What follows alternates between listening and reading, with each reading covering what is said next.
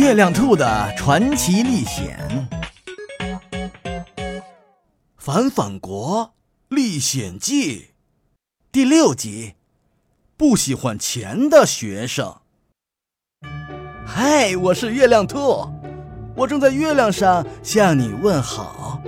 这是我自己的历险故事。我来到了奇特的反反岛。这里的一切都和我们的世界完全不一样，但是这里的人们过得很快乐。直到有一天，一个叫库多多老板的家伙坐着直升机来了，他搅乱了宫廷宴会，还要买下整座反反岛。只要我喜欢，什么都要买下来。我爱上了这座小岛，愿意出大价钱。库多多老板把钱撒得到处都是，可是没有一个人去捡钱。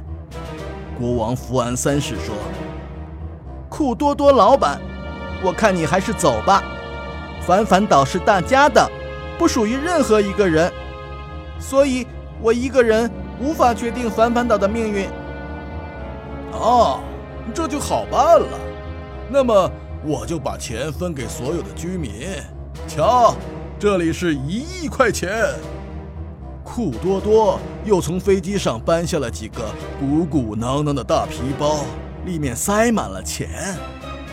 这时候，一位来参加宴会的小学生站了出来：“库多多老板，我们一点儿也不缺钱呐。”大家一看，原来是浩浩的爷爷。他说话的时候还有点害羞。嗯，在我们国家，每个人最多只能拥有一百块钱。谁的财富如果超过一百块，就必须把多余的部分归还给国家。什么什么？一百块钱？那么点儿？那你告诉我，为什么钱多了还不要呢？在场的所有人一起告诉他：如果钱太多。烦恼也增多。说完，大家一起鼓起了掌。一看没人喜欢钱，库多多老板居然伤心的哭了起来。你们这群人这么穷，却拥有自己的梦想。我虽然富得流油，呃，却从来不知道。自己想要什么？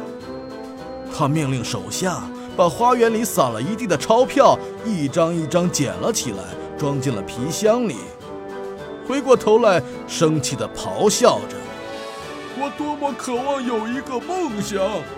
现在我终于找到了，就是这里，你们的反反岛。请记住我的话，我不会罢休的。”说完，库多多登上了飞机，飞走了。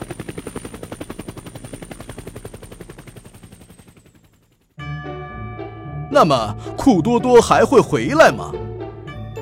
下一集我继续讲给你听。